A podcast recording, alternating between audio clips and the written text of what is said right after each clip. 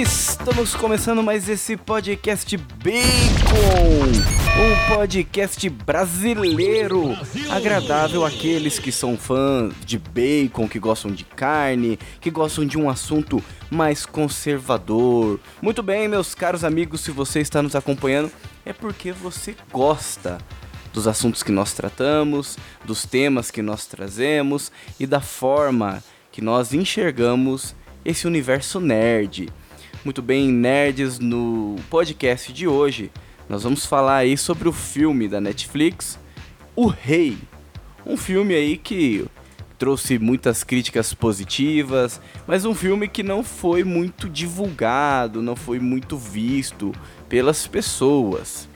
E hoje, além desse filme, trazemos também o tema aí que é a monarquia. Impossível falar de um rei sem falar sobre a monarquia. Lembrando que nós estamos sendo patrocinados pela loja Nuke, essa loja aí que vai trazer para você qualquer tipo de produto, seja eletrônico, seja produtos nerds. Acesse o link aí que está na descrição e veja lá os produtos que a loja Nuke oferece. Além da loja Nuke também a Logos, agência digital. A Logos Agência Digital vai estar tá cuidando aí da sua do seu website, desenvolvendo, cuidando do seu marketing digital. Acesse também o link e confira lá todos os serviços da Logos Agência Digital. Então acompanhe aí esse que é o décimo podcast. Isso mesmo, décimo podcast. Já chegamos à marca 10, que é uma marca pequena, porém muito significativa. E queremos trazer ainda muito e muito mais conteúdo para você, nosso ouvinte. Confira então esse décimo episódio do Bacon Podcast.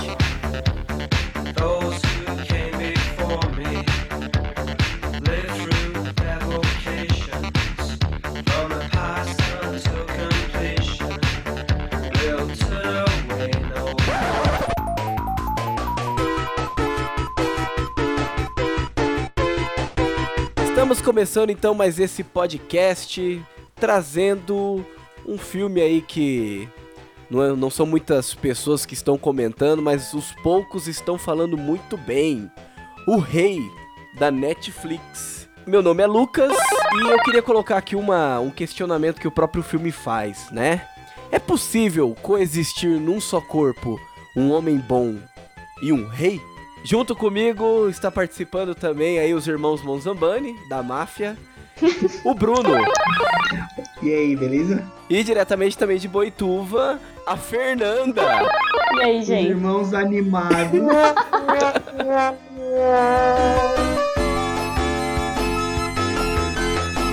Welcome.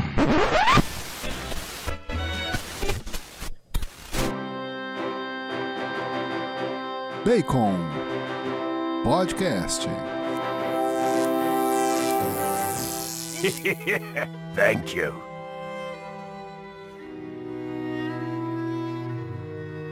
É um menino que ele não queria ser.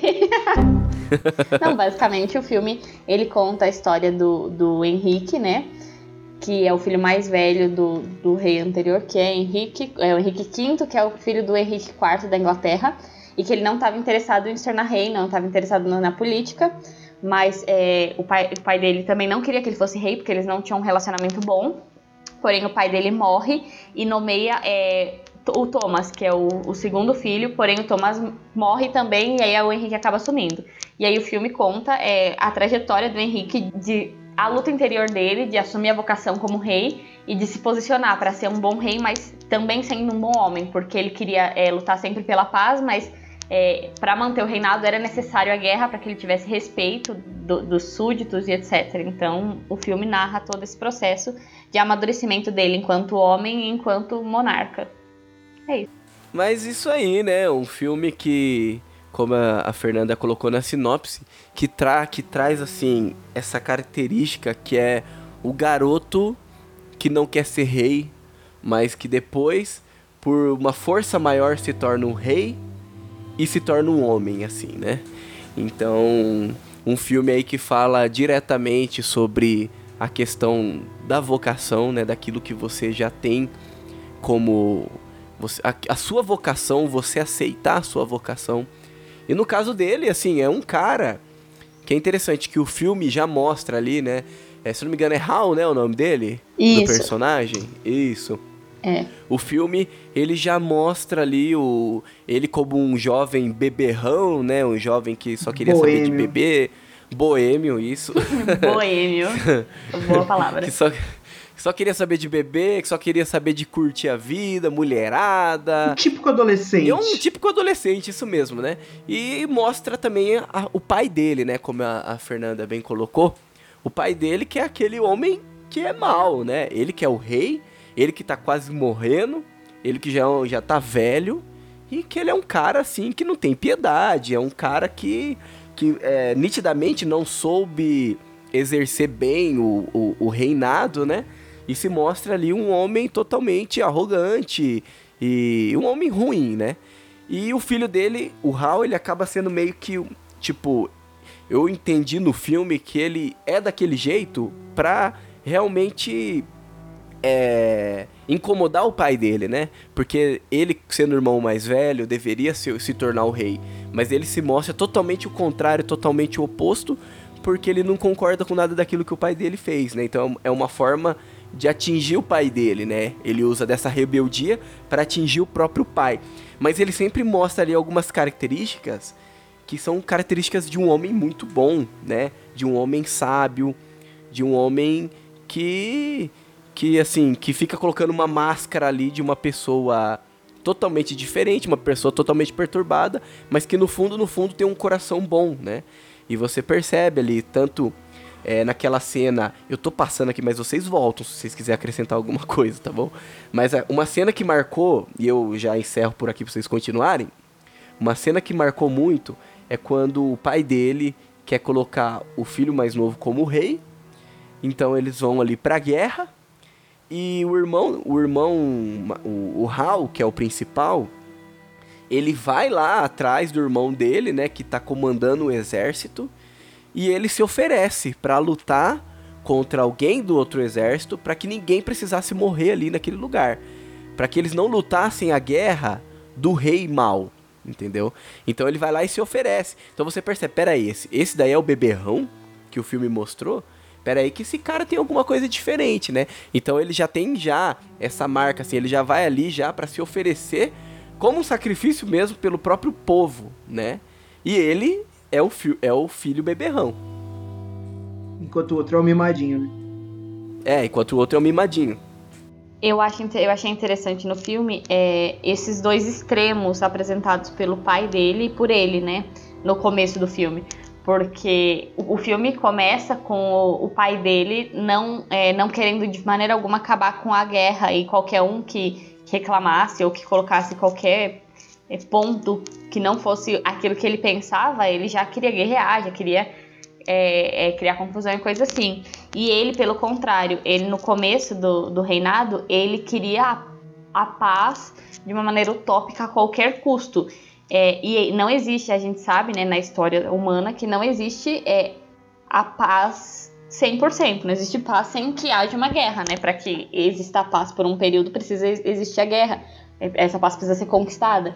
Então ele, é, ele não queria lutar pela paz, ele não queria conquistar a paz e, e ele queria só, é, de maneira utópica, como se fosse o paraíso, a paz, enquanto o pai não queria é, de maneira nenhuma ceder é, e sempre tá guerreando. Então, o filme mostra que os dois extremos são ruins e como ele vai amadurecendo e percebendo que não dá ser, viver nessa questão utópica de paz, que precisa se- ser conquistado, que muitas vezes é necessário sim, é, principalmente para um monarca e muitas vezes para um pai também, ter uma postura é, mais rígida e de lutar quando for necessário, de assumir as responsabilidades, porque senão você só cede. O que o pai dele não cedia em absolutamente nada, ele queria ceder em tudo. E não é assim que a vida funciona, né? Em muitos momentos é necessário se impor, em muitos momentos é necessário é, lutar por aquilo, né? Para que a paz de fato ocorra. Então eu achei muito legal a construção do personagem, mostrando ele percebendo todos esses processos. Porque ele sai daquela infantilidade, daquela paz utópica, que é bem infantil mesmo, bem, bem de criança, de que só quer de fato ser um adolescente, beber, festa, bagunça, para assumir as responsabilidades e lutar de fato por uma, por uma paz e por uma tranquilidade pro reino dele, não para ele. Que é o que chega no final quando ele vai encontra a mulher pra casar lá. Inclusive, eu acho que dá pra dizer que ele mostra muito bem as camadas que o Olavo tanto fala, né? Das personalidades, né? Das personalidades, exatamente. Ele Da tava totalmente. Na, na- é, da personalidade. Ele tava totalmente na quarta camada ali, onde ele só queria curtir, só queria, inclusive, chamar a atenção do pai, sendo contra o pai. Uhum. Aí, conforme vai aparecendo pra ele a obrigação, o dever, aquilo para qual ele né, é destinado, digamos assim, que é a vocação dele, ele vai abraçando aquilo, no começo até contra a vontade, errando muito, né, que essa questão que a Fernanda falou de querer uma paz que não existe, é muito inocente da parte dele, até por isso aconteceram várias coisas no filme, né, que que acontecem que eu nem vou falar aqui porque não precisa pra gente explicar o que a gente tá falando e não estraga o filme pros outros. Pra quem não, para quem vai ver por causa do que a gente tá falando. Que é maravilhoso o filme. É, vale muito a pena. Quem não viu e tá ouvindo isso aqui pra ter vontade de assistir, pode ir que vale muito a pena. E aí mostra que ele evolui pra essa questão de, do- de se entregar, do dever dele de assumir aquilo. E conforme tempo vai passando, ele vai progredindo tanto como homem quanto como monarca. É muito legal isso. É, uma outra questão interessante que eu achei do filme é que, assim, é, a gente sabe que o filme é baseado na obra de Shakespeare. E eu consegui, recentemente, eu li o Hamlet, né? E eu percebi várias semelhanças, assim, principalmente na questão de como é abordado essa questão do crescimento do personagem, do amadurecimento do personagem, e sempre com um viés muito moral. É, então, Hamlet, pra quem não sabe, trata sobre a vingança, mas é, o grande dilema do Hamlet é que ele quer vingar o pai, mas ele não quer se tornar um, um homem injusto, e aí ele vai. é, o, o dilema vai, vai em torno disso. E aqui também é, mostra nessa questão: ele quer ser um bom monarca, ele quer é, fazer aquilo que é certo, é sempre o desejo dele de fazer o que é certo, mas ele não quer colocar é, os próprios súditos em risco, porque ele não quer cometer os mesmos erros que o pai dele cometeu. Porque no, no filme mostra que o pai dele, durante todo o reinado, viveu em guerra, em, em guerra contra outros países e em guerra dentro, guerras civis, é, revoltas internas, e, e ele queria evitar isso o máximo possível, mas entendendo que ele que era a pessoa que precisava se sacrificar como monarca para que a- o povo pudesse ter é, a paz e a, e a prosperidade do reino, né? Que, que é tão importante. E, e fazendo um gancho com isso, eu, lem eu lembrei muito também do seriado The Crown, que recomendo fortemente, gente, é muito bom. E é, no seriado tem dois momentos assim que me chamam a atenção. Um na primeira temporada, onde é, a avó, eu acho, da Elizabeth, ou a mãe da Elizabeth, eu não tenho certeza, fala pra ela que a monarquia é uma vocação é, que vem de Deus e que Deus dá a graça é, da monarca de, de responder esse chamado, que é muito maior que ela, né? Que é muito maior do que a própria pessoa, que o próprio indivíduo. E, e em outro momento, eu acho que já na segunda ou terceira temporada, alguém fala assim, porque ela, Elizabeth, não era para ser a rainha, o pai dela não era para ser o rei, era para ser o irmão mais velho dele que abdicou porque queria é, casar com, com. Ele queria se divorciar e casar de novo, alguma coisa assim, eu não tenho certeza. E aí eles colocam. E ele foi. Esse cara, esse antigo rei, foi rei por uns quatro meses e foi um péssimo rei. Enfim, pra todo rei. Tipo assim, eles põem. ele- Eles fazem comparativo. Pra todo rei bom existe um rei ruim. É, isso dentro da família real britânica. E aí eu comecei, fui pesquisar e eu percebi que é muito assim mesmo. Parece que tem um rei que faz muita besteira e é muito ruim. Aí depois tem um rei que é muito bom. Aí depois tem um rei que é muito ruim, que fica pouco tempo. Aí vem um rei muito bom. Então, assim, essa questão de, do processo de que Deus não desampara, que de fato é uma vocação, mas só se torna é uma vocação bem vivida quando a pessoa ela ouve, ela aceita o chamado, mas ela não faz as coisas da cabeça dela. Ela ouve aquilo que, que os súditos falam, ela entende a necessidade e ela se dispõe a se sacrificar pelos outros. Todos os reis da história da Inglaterra que foram péssimos reis eram reis que estavam pensando em si mesmos. Então, um rei que, que por exemplo, um exemplo clássico é o que é o que fundou o anglicanismo, né? Que ele simplesmente queria casar, queria se divorciar da. Henrique VIII? É o Henrique VIII, eu tenho certeza. Eu é acredito que é o Henrique VIII, não tenho certeza também. É, que queria se casar de novo, então ele pensou só em si e isso gerou uma grande confusão. Isso praticamente gerou uma guerra civil dentro da Inglaterra. Os jesuítas foram perseguidos, Que, São que Tomás inclusive More envolve foi o Thomas morto. More também, né, no meio Exatamente. da história. Que era não um- concordou, foi preso. Que era um grande pensador e, um- e de grande ajuda para o rei, um grande conselheiro para o rei. Então, todas as vezes que o rei ele pensou em si, em seu benefício e não no benefício do país, da população, do- dos seus súditos, ele foi um mau rei. E toda vez que o rei se propôs a se sacrificar pelos súditos, ele foi um rei fora do sério. Então, também esse. O filme mostra muito isso, né?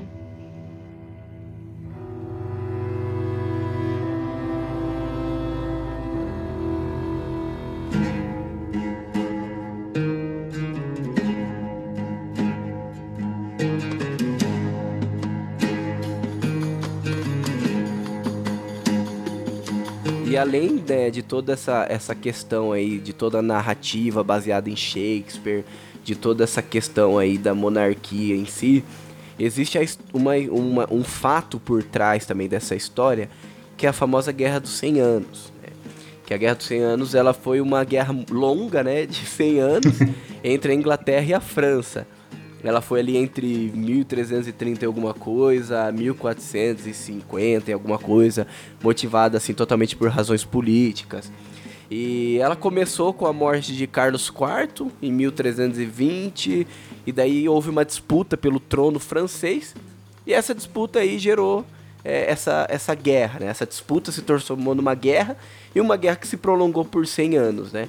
Dentro dessa guerra houve os altos da, dos ingleses, né? Logo ali no início, e depois os altos também dos franceses. Aí que entra também a história de Joana d'Arc, enfim. Mas eu não sei em que época que o filme se passa, mas foi também durante essa Guerra dos 100 Anos. Tanto que mostra ali também já um conflito que praticamente já estava armado ali com a França. Né? Você percebe que, assim, eles acabam... Tem um determinado momento do filme que a gente vai entrar também, mas ele acaba meio que é, entrando nesse conflito com a França, e acaba entrando em guerra com a França, mas a guerra ela já estava acontecendo, né, por um período. Só não sei quanto, porque eu não sei em que época exata que o filme a- acontece, né? Foram cinco monarcas ingleses na Guerra dos 100 Anos. Ele é o quarto. Ele é o quarto, então tava Ele tá no final, da, final guerra. da guerra ali já, né? Isso, Henrique V, depois Henrique VI e termina com Henrique VI. Ah, entendi. Não que necessariamente ele ali, a história do filme mostra o fim da guerra, né? Não, não, não, mostra. não mostra, né? É porque é uma guerra, não foi uma guerra contínua, né? Não, era uma não. guerra assim que os caras batalharam por 100 anos. Não, quando a gente fala isso, pensa, caramba, mano, como que os caras aguentou, né? É, lutar ali por duas gerações, né? Por três, né? Porque os caras viviam 30 anos na época.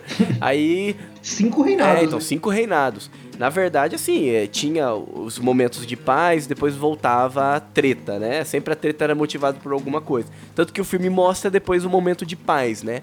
O filme termina ali com o momento de paz. Mas eles estão num contexto histórico ali de uma guerra que já tá durando há muito tempo, né?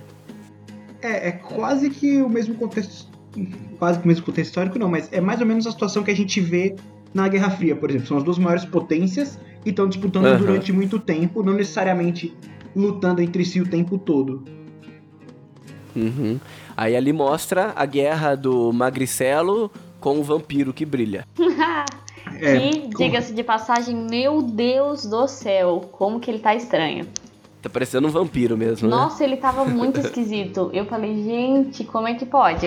Eu olhei Mas- aquilo lá e pensei assim, nossa, espero que o Batman não tenha nada a ver com isso. Não, mas eu achei que ele. Eu não achei que ele foi um mau ator, não, porque ele tá muito diferente dos outros filmes. Não é que eu vi muitos filmes com ele, tá?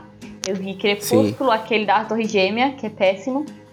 E eu vi ele como Cedrico Diggory, mas eu achei que ele foi bem, assim, ele me convenceu, sabe? Não que É, de então, muito o- pra me convencer, né? Você fala mais aparência, né, Bruno? É, Aquela mas a cara aparência esquisita. mesmo. Ah, não, é a aparência Ah, entendi. Mas aí eu acho que também entra da caracterização, porque os franceses, não- na época, né? Hoje não. Mas na época eles também não, não era. Você vê, a gente já viu o, o seriado da Isabel, também é o mesmo esquema. Você olha pros franceses e fala, gente, que povo estranho. Que cabelo, que roupa, era muito diferente, porque eles eram muito diferentes do resto da Europa, né? Uhum. Isso é verdade. Então, então em Isabel mesmo eu falava assim, gente, que povo esquisito. Então, Que povo cheiroso. ah, verdade.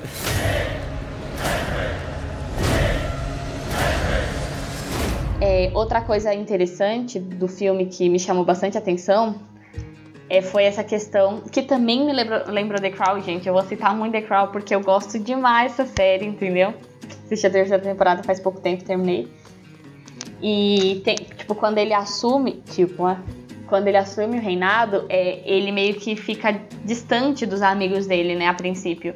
E aí eu lembrei dessa questão de The Crown, que também foi abordado no seriado, em que eles falam que um monarca, quando ele se torna monarca, ele ele assume um peso tão grande, ele deixa de, ele não pode mais se identificar como um indivíduo. Então, como ele já não é mais um indivíduo, ele representa uma nação, isso acaba afastando muito ele dos amigos, porque a, além dele não ter tempo, ele tem que sempre colocar é, o bem-estar social, o bem-estar da população acima do, do, próprio e acima dos amigos e acima de tudo. Então, The Crown mostra muito a Elizabeth sendo isolada no começo do reinado até ela aprender a lidar com tudo isso. E no, uhum. e no filme também mostra ele se isolando, ele sendo ele se isolando não, ele sendo isolado um pouco dos amigos, mas é, tanto em The Crown quanto no, no filme mostra a importância da amizade, porque no, quem assistiu o filme vai ver que no final foi um, dos, um grande amigo dele que, que o ajudou e que fez com que ele fosse possível ganhar a batalha e salvou a vida dele. Então, uhum. a importância de amigos é, leais e verdadeiros que ajudam a gente no caminho da vocação, né? Então, eu acho que isso vale não só para a questão da monarquia, mas para a questão é, geral de vocação. A vocação, ela se descobre no caminho, mas é sempre importante ter, ter a ajuda de um amigo que, que te ajuda a chegar lá, né? Que te ajuda a concretizar aquilo. E, e em contrapartida, tem o grande amigo dele, que é um safado, né? Não sei se uhum. alguém vai falar mal aí pra mim. é John alguma coisa, não é? Que eu fiquei. É, esse é o bom. Ah, você tá falando outro. Entendi. É, eu tô falando do, do que trai. Do que trai ele, não, na verdade, do que engana ele, que pra mim aquilo é pior que traição. Sim. Se tivesse ido sim. pros franceses, estava melhor. Nossa, eu fiquei com muito ódio quando eu vi no final. Eu falei, nossa, cara, não acredito que você fez isso. Foi muito errado. mas, mas assim, você falou, né, do, do monarca e essa questão do sacrifício, né? Uhum. É interessante porque o monarca, ele, é, na sua essência, ele é um eterno sacrifício, né? Sim. O rei vive um eterno sacrifício. A sua criação, desde criança, ele é educado para viver é, pelo povo, né? Viver para o povo, né? Viver pelo povo. Servir, e se oferecer, né? servir ao povo, né? O monarca, na sua essência, desde criança, ele é educado nos costumes, nas tradições é, nas línguas, enfim, ele aprende de tudo, né? ele se torna um homem sábio, ele aprende a liderar, ele aprende estratégia, ele aprende a, a servir o povo, né? Tudo isso é para se colocar a serviço do povo. E depois, Sim. quando ele assume o trono, a vida dele é essa, né? A vida dele é servir o povo. Então o monarca, ele vive ali um eterno sacrifício. É interessante porque é, o, quando a gente fala do rei de Judá, né? E a gente associa o rei que também tem a tradição judaica, mas que a gente associa o rei também com Jesus. E Jesus, que ao mesmo tempo que é o rei, ele é o sacerdote e ele também é o profeta. Então, uhum. assim, é tudo uma coisa só, né? O, o rei também se oferece como o rei que lidera, que serve o povo, ele se oferece como sacrifício ali, como sacerdote, ele é, que, ele é o homem do sacrifício, e ele ao mesmo tempo é o homem do anúncio, é o homem que tem a palavra, é o homem que dita, né? É o homem que dita o destino, é o homem que conduz, que tem esse peso do destino sobre os ombros, que é o profeta, né? Então, o rei na sua essência, a vocação é, do monarca é essa, né? É o ser o rei, o profeta e o sacerdote ao mesmo tempo. Sim, é por isso que Jesus é o rei dos reis, né? Porque ele é Sim. é aquele que faz o maior sacrifício pela humanidade, porque a, a essência da monarquia é, muita gente interpreta errado a monarquia e pensa na monarquia apenas como o direito, a realeza, a pompa. Mas Sim, a essência da monarquia, ela não é a pompa, ela não é o direito. A essência da monarquia é o serviço, é, é o sacrifício pelo povo. Então, o, o monarca, ele é, é o primeiro é, a se sacrificar pelo povo. E aí, por isso, ele ganha o direito é, de todo o resto, né? Por isso ele ganha o respeito, por isso ele ganha admiração, porque ele é o primeiro a se sacrificar. E aí por isso que Jesus é, é, é, considerado o rei dos reis, porque além dele ter toda a realeza por ser é, Deus, mas principalmente porque ele faz o maior dos sacrifícios, que é, que é a crucificação, que é dar a vida por nós, né? É, e os primeiros monarcas surgiram disso, né? Eles eram guerreiros, pessoas que estavam querendo defender aquelas vilas, aquelas aldeias, depois daqueles feudos. E eles guerreavam, eles caçavam, eles se entregavam. Então, os nobres daquela época, que eram os que se tornavam reis, eles eram os que mais morriam, muito mais do que os camponeses. Porque morria em caça, morria em guerra, morria o tempo todo. E essa entrega e essa, é, esse serviço aliado com a, com, com a moral que eles tinham, até pela importância da igreja nas, nos reinos, nas monarquias, é, fazia com que eles se tornassem extremamente virtuosos. Então, né, os reis, até por essência, eles eram aqueles que tinham as maiores virtudes. Por isso o termo nobreza, né? Porque eles eram nobres no, no sentido virtuoso da palavra. E no filme da gente é, e no filme a gente até vê que ele abraçou tanto isso que o casamento dele ele encara dessa forma. Quando ele tá conversando com ela e selando o, o né, a, de que eles vão de fato se casar, a gente vê isso. É muito interessante de ver que ele tá muito mais preocupado da importância dela pro reino do que dela uhum. como mulher, se ela é bonita, se ela é legal. Ele tá muito mais preocupado da importância dela como aquela que vai ajudar ele a servir melhor o povo do que propriamente como aquela que vai estar tá com ele do lado dele para ele.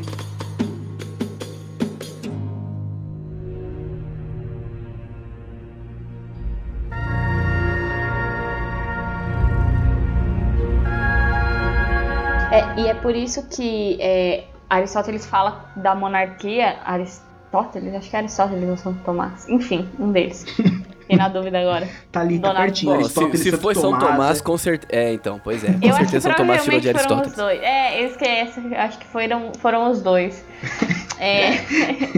Enfim, ele fala que a monarquia é o melhor dos, das formas de governo, né? Porque é, é o governo da virtude, que é formado. É, é uma pessoa escolhida com um caráter e um valor fora de série que vai governar as outras pessoas, né?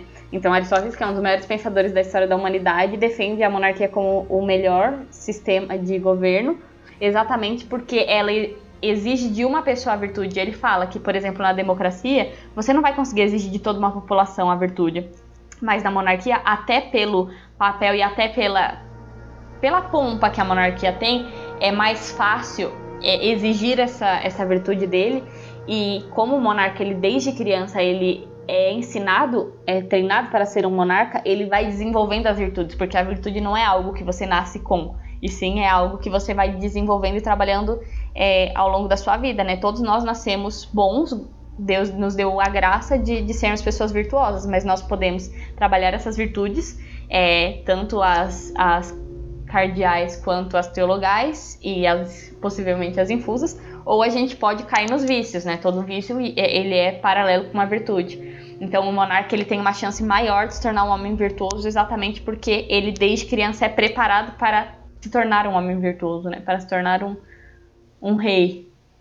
Sim, sim. Sobre... Toda estrutura perfeita, ela é uma estrutura que se baseia muito na monarquia, né? É, tipo a igreja. Tipo a igreja, pois é, Exatamente. é. Tipo a, a igreja. É, na verdade a igreja é os três, né? Mas o fundamento. A igreja católica, apostólica, romana. É, mas o fundamento da igreja é a monarquia, que na, na, na, pessoa do Papa, né? Pra quem não sabe, fica sim, aí a sim. dica. A igreja aqui, militante. É, aqui não somos uma democracia, queria só dizer.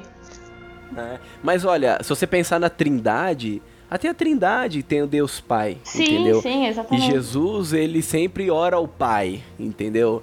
E esse amor aí. Pode ser que eu esteja falando uma heresia, né? Não é que eu li isso em algum lugar, não. Mas se você for perceber, a trindade é um triângulo. E o triângulo que sobe, a ponta é Deus Pai, né? Por isso que é uma estrutura perfeita, entendeu? É, exatamente. É, a, a, é a Trindade também é vista como um círculo, porque é, aí também entra na questão da realeza, porque são, é, são três pessoas, é, são três pessoas em uma, que, é, que é o, o, rei dos reis, né? Que é o senhor dos senhores, enfim. Isso, que forma um, né? Exatamente. É, e é, e é uma, e de fato é uma realeza, uma realeza que, que governa o mundo desde a criação, desde o Gênesis até os dias atuais, e que mostrou uhum. o maior dos sacrifícios através de Jesus na, na crucificação. Sim, e que, deixa, e que a gente enxerga lá a estrutura judaica, depois agora a estrutura judaica-cristã, a, a, Igreja Católica Apostólica Romana, que tem sempre, sempre traz essa estrutura. Então não tem como negar que isso também não é um dom de Deus mesmo, sabe? É, e por exemplo, falando ainda da igreja, é, Jesus instituiu é, Pedro como Papa, né? Como chefe da igreja, como rei da igreja. Isso permanece hoje no Papa. Mas do que os cardeais são chamados? São chamados de é, são os príncipes da igreja, exatamente para relembrar essa, toda essa esfera monárquica que, em que a igreja está fundada, né? Sobre as formas de governo que, que a Fernanda estava falando naquela hora, aquele professor que a gente não fala o nome, ele estava ensinando, ele ensinando numa aula exatamente sobre isso que ele fala que a, a monarquia é a forma de governo perfeita porque vai ascender dentro da realeza aquele que de fato é virtuoso, né, que possui virtudes heróicas, ele vai mostrar né, essas virtudes e através dessas virtudes o povo segue ele e quer que ele se torne um monarca, quer que ele se torne o, o governante. E que é diferente da democracia que na democracia é, como não, não se encontra em todo mundo virtudes heróicas dessa forma, até porque não é natural que todo mundo é, tenha virtudes heróicas, é preciso eleger aquele que é menos ruim e trocar sempre, porque você não consegue encontrar alguém com virtudes dessa forma. Ele até estava falando na aula, e isso me chamou a atenção, que se todo mundo fosse muito virtuoso, se existisse de fato um, um alguém com virtudes dessa forma e, é, e vocação para governo, ninguém ia querer trocar. A democracia seria horrível para essa nação. Porque depois de 4, 8 anos você vai ter que tirar um cara que é muito bom. Por isso que monarquias com bons reis é, não, não existe é, golpe, não existe nada, né? Porque a população ela apoia, ela, ela gosta. Mas é interessante que ele, nessa mesma aula ele fala, né, que a monarquia é o melhor, e Aristóteles também fala isso, ele é o melhor dos governos, contanto que o, o monarca seja virtuoso. Porque no caso dele não ser virtuoso, a monarquia se torna uma tirania. E a tirania é o pior dos governos. E é interessante, ainda pensando nessa questão, se você olhar para a história das monarquias no mundo, vamos focar aqui na história da Inglaterra, que é onde se passa o filme, que a história, se você for ver um pouco da linhagem da Inglaterra, o tanto de golpe que já teve de família derrubando outra família para assumir a monarquia é muito grande, mas sempre foi é, em monarcas que não eram virtuosos. Monarcas virtuosos nunca sofreram golpes, pelo contrário, eram amados pelo povo, eram apoiados. Claro, sempre tem aquela, aquela parcelinha do povo do mal, da esquerda, uhum. assim, sabe? Que quer causar, uhum. da anarquia, que quer causar bagunça. Sempre vai ter a oposição, mas de forma Os geral eram. Né? É, de, é, exatamente, de modo geral eram amados pelo povo mas monarcas que não eram bons monarcas, que não possuíam a virtude e que pensavam só em si, que é, é o que a gente já tinha falado, eles eram aquele, eles foram aqueles que foram depostos, que foram assassinados, que foram, enfim, tirados do, do, do, cargo, né? Porque é possível depor um monarca. As pessoas pensam assim, nossa, mas é, a, gente vai por, a, a, gente vai instaurar a monarquia no Brasil, e aí, se o, e se o rei for ruim? Gente, se o rei for ruim, é, a própria família, a própria monarquia cuida, cuida disso, é a própria população também. Assim como se fosse assim também, nós não poderíamos tirar um presidente, íamos ter que esperar todas as vezes os quatro anos para conseguir tirar alguém do poder. Não é assim que funciona. É, o povo sempre será soberano, né? Dentro e do as seu pessoas próprio... esquecem que mesmo num governo monárquico não existe só é, o monarca como elite, né? Existem os nobres, os, du os duques, os condes, o, né, to toda a nobreza que auxilia né, no governo desse monarca e que muitas vezes são elegíveis, dependendo das situações, a assumir o governo. Sim, Aconteceu isso aí em também... muitos países de ou por não deixar herdeiros ou por péssimos comportamentos que outros nobres acabaram sendo aclamados pelo povo para assumir o governo. Exatamente, e isso, isso em monarquias absolutistas, que também nem seria o caso, né? Porque aqui seria uma monarquia como é, quarto poder moderador, que é diferente, enfim. Mas um, um, fato interessante também sobre a monarquia é que as pessoas falam muito, e principalmente no começo do governo do Bolsonaro, o que todo mundo falava dele é que o Bolsonaro não tinha preparo para ser presidente. E aí eu pensava, uhum. cara, claro que ele não tem preparo para ser presidente. Ele não estudou a vida inteira para ser um presidente. Você tem que ter estudado a vida inteira com esse intuito. Se, cara, se você estudou a vida inteira para ser presidente, você tem um problema de ego muito grande. Aham, sim. Você não é normal. Porque não é normal pensar isso desde criança. Então, assim, eu ia desconfiar. Agora, as pessoas falam tanto do Bolsonaro não ter preparo, não ter preparo, que eu nem vou falar do governo dele, porque eu acho que ele tem feito coisas muito boas, especialmente no Ministério da Uhum. Educação, mas enfim. É, Vocês viram o novo, novo presidente da biblioteca? o Rafael Nogueira, É, maravilhoso, maravilhoso. Fiquei muito feliz. Até expliquei pra minha prima hoje, porque ela falou que aquele cara é louco. Eu falei, não, não é. Eu sigo ele no Instagram, ele é ótimo. Expliquei, enfim. É, Mas enfim, voltando. Mas, é, mas falam tanto de- dessa questão do despreparo do Bolsonaro, mas não pensam que, por exemplo, é, o, fa- o, o jeito para você ter um, um representante que tem um preparo ideal é a monarquia, onde você é preparado desde criança para isso, meu Deus do céu. Então, de fato, Sim. a monarquia é o melhor dos governos, não tem jeito. E as pessoas Pois falam é. tanto do Bolsonaro, mas muitos daqueles que votaram nele, daqueles que estão gostando do governo dele, já falam da reeleição dele em 2022 e falam do Eduardo, filho dele, pra depois. É, eu já vi. Tô Já- falando até da filha, né? É, então, já É, fala filha, pra a minha do Eduardo, tia- da 50 filha dele. anos. A minha quase tia, que é a melhor tia do zap do mundo, ela fala muito isso, é muito Da engraçado. militância, É, é, ela é um robô, gente. Pra quem não sabe, ela minha é um tia é um robô. robô do tia do Bolsonaro. Zap. Exatamente.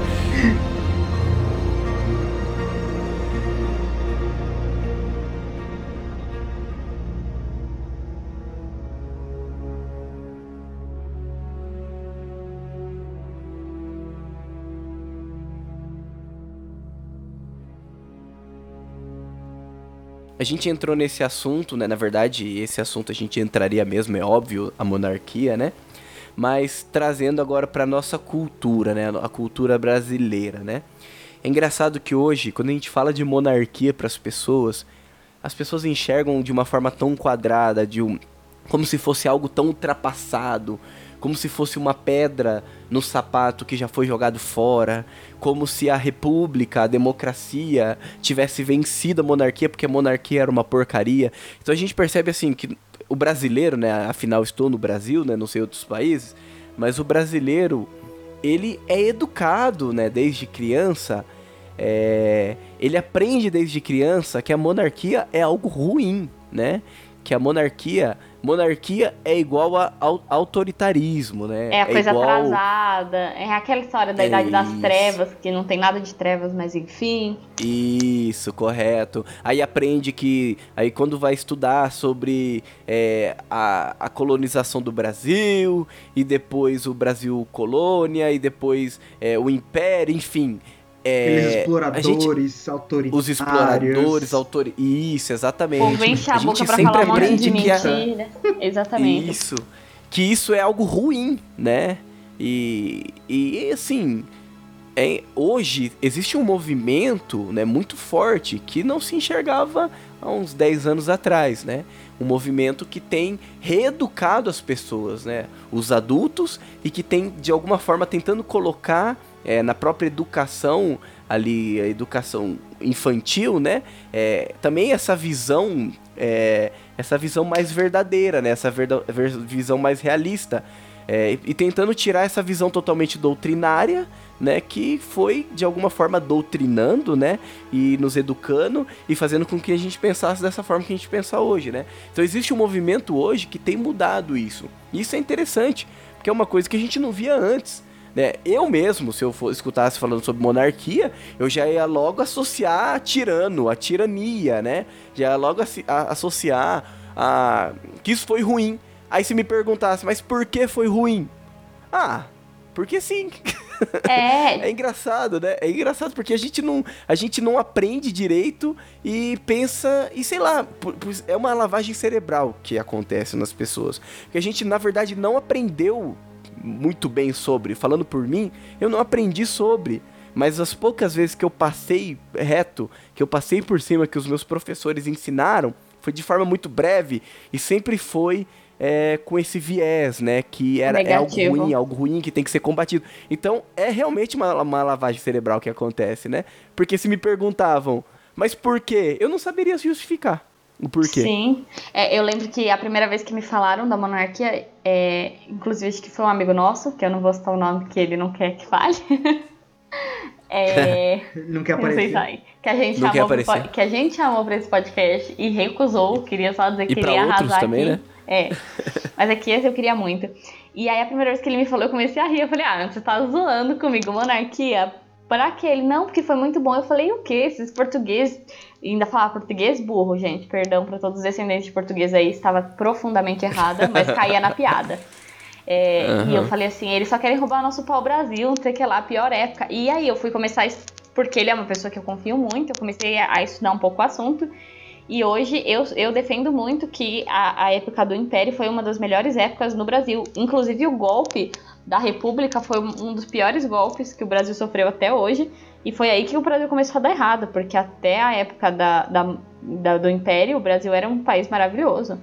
É, não, tinha, claro, é, os defeitos, as dificuldades, inclusive é, em relação já à maçonaria, que já se apresentava como um problema sério naquela época, mas que a gente não vai entrar é, no mérito, mas politicamente falando, foi um período de desenvolvimento incrível, político, econômico, enfim, foi um, um período muito próspero, né? Quarta maior economia da época, né? É, que o Dom Pedro II foi aclamado nos Estados Unidos, queriam até que ele é, se tornasse. Candidatasse presidente. Exatamente, de tão bom que, que ele foi governando o Brasil. É, e eu acho que muito dessa, dessa cultura que a gente tem de pensar que a monarquia é ruim vem de dois pontos extremos opostos, inclusive, que eu acho interessante. Que vem tanto da União Soviética, né, do, do, do comunismo, que prega sempre contra as monarquias, contra a- qualquer tipo de tradição. Então, a União Soviética derrubou é, a realeza czar da época, né, da Rússia mas também vem dos Estados Unidos, né? Que muita gente esquece esse ponto também. Mas se você fala de monarquia nos Estados Unidos, eles riem. Porque eles não conseguem entender o papel de um monarca nos Estados Unidos, o papel da realeza. Isso porque os Estados Unidos foi fundado como uma. é, assim que se tornou país, né? Ele não teve em nenhum momento uma monarquia, foi sempre uma república federativa. E eu acredito que, se não é o único, é um dos únicos países onde a república deu certo e foi pelo sistema federativo e foi pela excelente constituição que eles têm. Que a gente não tem, infelizmente, uma constituição muito boa, mas fazer o quê, né? Foi o é- único, né? E é, então, eu não sei, eu não vou afirmar que foi o único, que pode ser que tenha existido um outro que a gente não tá sabendo, entendeu? Mas assim, é um do- uma das únicas repúblicas que deu certo e, e trouxe também esse, esse, esse preconceito com a monarquia para o Brasil, porque a gente sabe que brasileiro ele, ele gosta muito de, de copiar os Estados Unidos pro bem e pro mal, né? A gente sofre muita influência americana, tanto pe- pela questão do imaginário por, pelos filmes, séries, Hollywood, etc., como por todo o resto. É, mas é interessante a gente colocar aqui que os Estados Unidos nunca tiveram um tipo de governo diferente do que eles têm. Sempre foi essa Exatamente. República Federativa. Então, faz parte da cultura americana isso, diferente do Brasil. Sim. Que tem Brasil- uma Sim. cultura maravilhosa na época do Império que as pessoas querem deixar de lado, mas isso muito mais por influência comunista, por influência do- dos marxistas que querem acabar com qualquer história e tradição para fazer como heróis caras como Zumbi. E como, É. que, é o, ou como que é o cara lá Marighella. do filme? Esse menino mesmo, tá tentando lembrar, obrigado. E Caetano Veloso. Paulo Freire. E Bruna Surfistinha. É, exatamente. Esses são os heróis que a esquerda quer colocar. Em vez de colocar grandes homens. E o Brasil não só teve uma monarquia que deu muito certo, como a, a descendência né, do- dos brasileiros é de países com monarquia. Então, a cultura das famílias vem disso. Então, o Brasil ele tem enraizado dentro do povo toda essa cultura monarca. Né? Então, mesmo que a gente tenha que colocar uma república aos moldes da americana, não vai, mesmo que dê certo, não daria tão certo quanto deu lá. É, Exatamente é- pela é- é cultura do povo. Exatamente, é um povo diferente. É um é por, por exemplo, os Estados Unidos ele foi fundado numa, numa cultura protestante. Tanto que o Thanksgiving é muito importante lá, é muito famoso. E aqui nem existe, porque é, o Dia de Ação de Graças é, é uma coisa muito forte para os protestantes, né? E aqui já é uma, é uma cultura católica, e a cultura católica ela é, é centrada sempre na monarquia. Os protestantes não, os protestantes é, a princípio eles apoiavam os príncipes, mas eles apoiavam o governante que, que, se inter... que tivesse mais de acordo com os interesses dele. Então, príncipes, é, é, presidentes, enfim, que é, é muito diferente. Então, eu acho que não tem como comparar essa questão de, de cultural. americano e brasileiro. Querendo ou não, o americano ele tem um viés muito mais liberal, se você for pensar no liberal, o que é liberal, né, e o que é conservador de maneira global, e o brasileiro ele é um, que, apesar das pessoas falarem que não, o brasileiro é um povo muito conservador.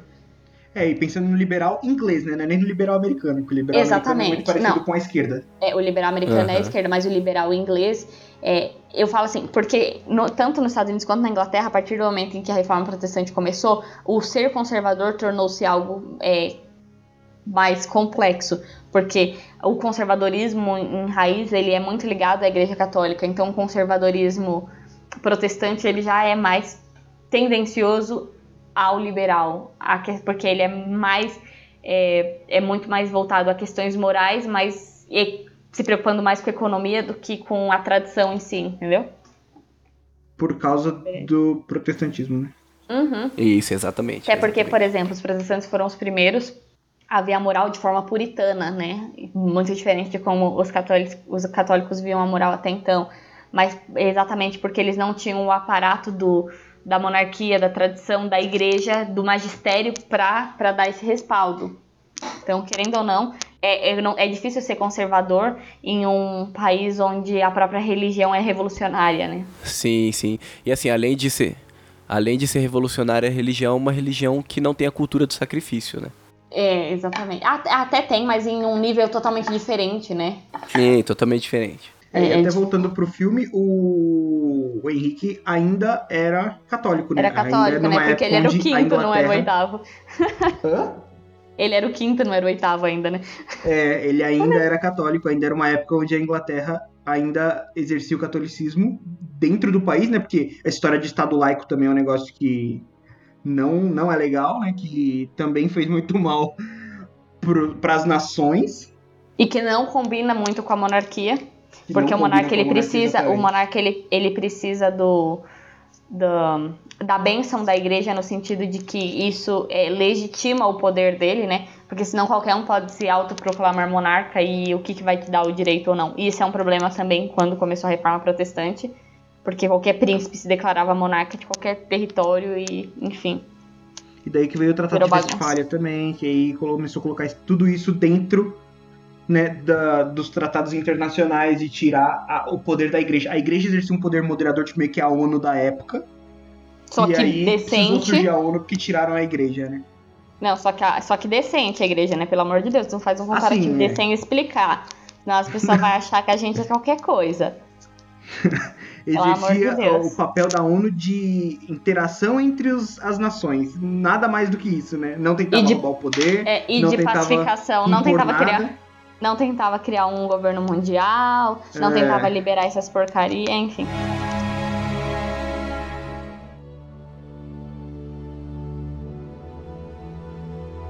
E assim, além de tudo isso, né? O, o filme tem um ator que é excelente, né? Também. A, a gente falou ali do, do carinha do Crepúsculo.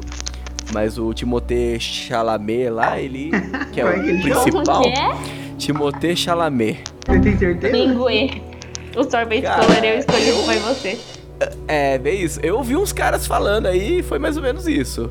Entendi. Timothée Não, eu, não- eu não sei mesmo, tô perguntando porque. Eu, eu, Não, mas eu- pode ser que esteja errado também, né? Não, eu queria dar né? parabéns pro Lucas pela coragem. Eu jamais teria coragem de pronunciar esse nome, porque eu não ia falar certo. Parabéns. Não, mas eu Lucas. só tô pronunciando porque eu ouvi, senão eu também não pronunciaria, não. tipo, pelo menos eu não erro sozinho, entendeu? mas a, a performance dele tá muito boa também no filme, né? Tá excelente, assim. O, o menininho ali realmente. É um filme que mostra um adolescente, porém, ele se consagrou um adolescente diferente nesse filme, né? Porque não é esses adolescentes que a gente tá acostumado de assistir, tipo, é, De Volta pro Futuro, curtindo a vida doidado, é, esses adolescentes, assim, que, que se mostram rebeldes, né? Muito pelo contrário, esse ator aqui, ele se consagra um adolescente nesse filme, mas um adolescente que, que realmente se Virou move homem, né? por algo muito é, maior. Então, é isso. É, na verdade, ele começa um adolescente e ele termina um homem, né? Então, isso, é, mostra exatamente. um adolescente virando um adulto. Por isso que deu certo. E a, a performance dele tá ótima nesse filme.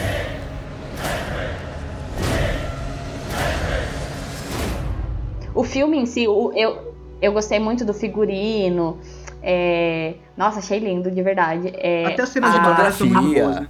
Meu, as Sim, cenas de é batalha muito- são muito realistas. Muito Exato, realistas. isso que eu ia falar. assim. É muito bem feito. É, eu não diria fotografia, mas os cenários também eram muito bem, bem, constru, bem construídos. é, de maneira geral, assim, eu não esperava isso para um filme do Netflix, confesso. Porque, assim, a gente sabe que o Netflix agora eles têm dinheiro, eles estão investindo bem. Mas, assim, investir bem não é fazer uma, uma superprodução, né? A gente sabe que é difícil competir com Hollywood, com a Marvel, com a Disney, com a Warner. Mas eu achei muito bom, me surpreendeu, porque é melhor que muito filme que a gente vê por aí de época, muito filme de guerra. É, mas realmente a fotografia do filme ela tá excelente. Eu fiquei imaginando se assistisse esse filme numa tela de cinema. Nossa, seria fantástico. Exatamente. É, Assim, eu acho que não foi só produção da Netflix, mas como filme, assim, foi muito bom. Não que a gente tenha muita moral pra falar, né? Porque não, não é que nós Sim. somos conhecedores, assim, da arte do cinema. Mas eu gostei muito, muito mesmo, assim. Só vale deixar aqui um, um comentário hum, falando mal da Netflix, né? Porque eles lançaram agora um, um, um filme, não sei direito ao certo que é aquilo, com os, os atores do Porta dos Fundos, com uma paródia de Jesus Ah, muito sim. zoada. Eles estão vindo com Não. produções muito, né, muito ruins. Que ganharam o M. Eles coisas. ganharam o É. M com Não, esse filme. na Eles ganharam o verdade, M de comédia. Na verdade, falando assim da Netflix, vamos deixar uma coisa muito clara. É, a, a única produção da Netflix muito boa recentemente é The Crown e essa do e esse filme, porque o resto da Netflix só está fazendo porcaria, tanto que eu que assinei o Amazon Prime, estou muito feliz no Amazon Prime. Bem melhor. Tô fazendo propaganda de graça, entendeu? Porque a Amazon tá melhor, a Amazon não tá defendendo essas palhaçadas de ideologia de gênero, de aborto e bagunça aí.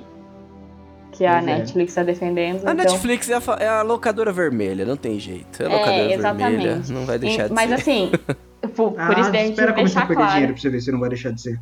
Não, e, tá É, per- então, e já tá é. A perdendo, Disney porque tá tá, chegando. caro, né? Tá caro o Netflix, aumentou pra Putz, caramba. tá caro, tá caro demais. E, e tá ruim, entendeu? Eu não me conformo com isso. É uma decepção com o Netflix, mas tudo bem. Não vamos falar disso.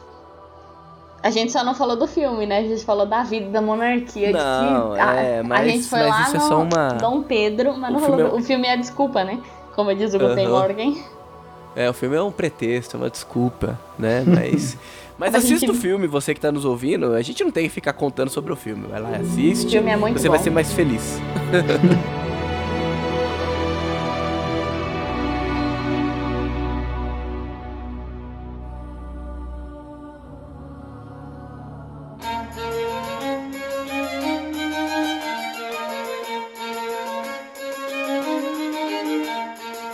chegando então naquele momento mais gostoso, né, do nosso podcast, que são as votações, onde a gente abre o nosso cardápio e cada um dá ali o seu o seu o lanche que mais se adequa à, à obra que estamos comentando, né? Então, eu queria dar pra esse filme um picanha bacon, porque esse filme além de remeter à monarquia, além de mostrar, fazer essa. Ele, ele- ao mesmo tempo que ele mostra um monarca ruim, ele mostra um monarca bom. Então ele consegue mostrar essa, essa face, a essência da monarquia mesmo, né? Não só esse lado ruim, humano. É, então, assim, a minha nota é nota máxima, nota 5. Porque além da produção ser excelente, a direção também, a fotografia, como a gente já falou, ele traz essa temática também que é excelente, né? A atuação também do ator, que eu já falei o nome, não vou repetir, com medo de, de errar aqui. também está excelente. Então, assim, eu acho que não, não tem como dar menos do que um picanha bacon. Minha nota também é Picanha Bacon, porque eu gostei muito do filme. Eu gosto muito dessa temática é, que mostra é, filmes antigos, monarquia, enfim, gosto muito. Achei o filme maravilhoso. Achei a- o crescimento, principalmente o crescimento é, do, do personagem se tornando de, de um moleque, de um adolescente até se tornar um homem, um monarca que, que consegue é, lutar pela paz e não só pedir a paz como uma criança mimada, né? Algumas pessoas estão falando desse filme como um exemplo de, de diplomacia e pacifismo, mas eu acho que ele tem mais a ver com, com a maturidade mesmo de assumir as responsabilidades e fazer o que for preciso pra, para o melhor da população, né? Porque quando precisa lutar, ele luta e quando é possível dialogar, ele dialoga. Ninguém vive só de diplomacia, muitas vezes é necessário ter atitudes mais enérgicas, sabemos disso.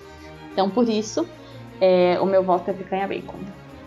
Bruno? E o Bruno vai dar bacon, né? Então é isso, galera. Muito obrigado. pela... que o Bruno é chato. Ô, ô, ô, eu tô aqui pra quê se você quer votar no meu lugar? Ué, você sempre dá bacon, você sempre vai Você diferente. é um monarca muito absolutista. Ah, democracia já, vai. Pro Mas seu governo ver. eu vou dar vegano. Não, mentira, é picanha bacon. Ah, é. tá, senão eu ia Não, cortar. eu vou dar vegano porque foi a Netflix que fez e eu não gosto, né? Dos É, vai falar isso. Que a, Net- a Netflix me remete ao Lula, É, seus globalistas, é vermelho, que tem o Democracia vegano. e Vertigem. Vou te falar que eu vou dar picanha bacon nesse, mesmo tendo esses Ai, problemas da ai, Netflix, porque, gente, filme medieval é muito bom, não tem como dar nota ruim pra filme medieval. Isso mesmo. É por isso. Então, vocês já falaram tudo que tinha pra falar de bom do filme, nós passamos um tempo aqui falando. Então, já tá justificado. Picanha bacon. É isso mesmo. Ótimo, isso aí. Então, todos aqui deram nota 5, né? A avaliação máxima. E eu acredito que é isso, né? Eu acredito que é isso. É isso. Isso é tudo, pessoal. Obrigado você que nos acompanhou, obrigado você aí que nos deixou falar sobre essa temática fantástica que é a monarquia e que nos acompanhou até aqui. E se nos acompanhou até aqui é porque tem interesse. Então busque pesquisar um pouco mais é, e desintoxicar um pouco a sua cabeça de toda a doutrinação que você sofreu, assim como nós, né? Procure também sair um pouco da Matrix, né? Eu acho que isso faz bem pra todo mundo, né?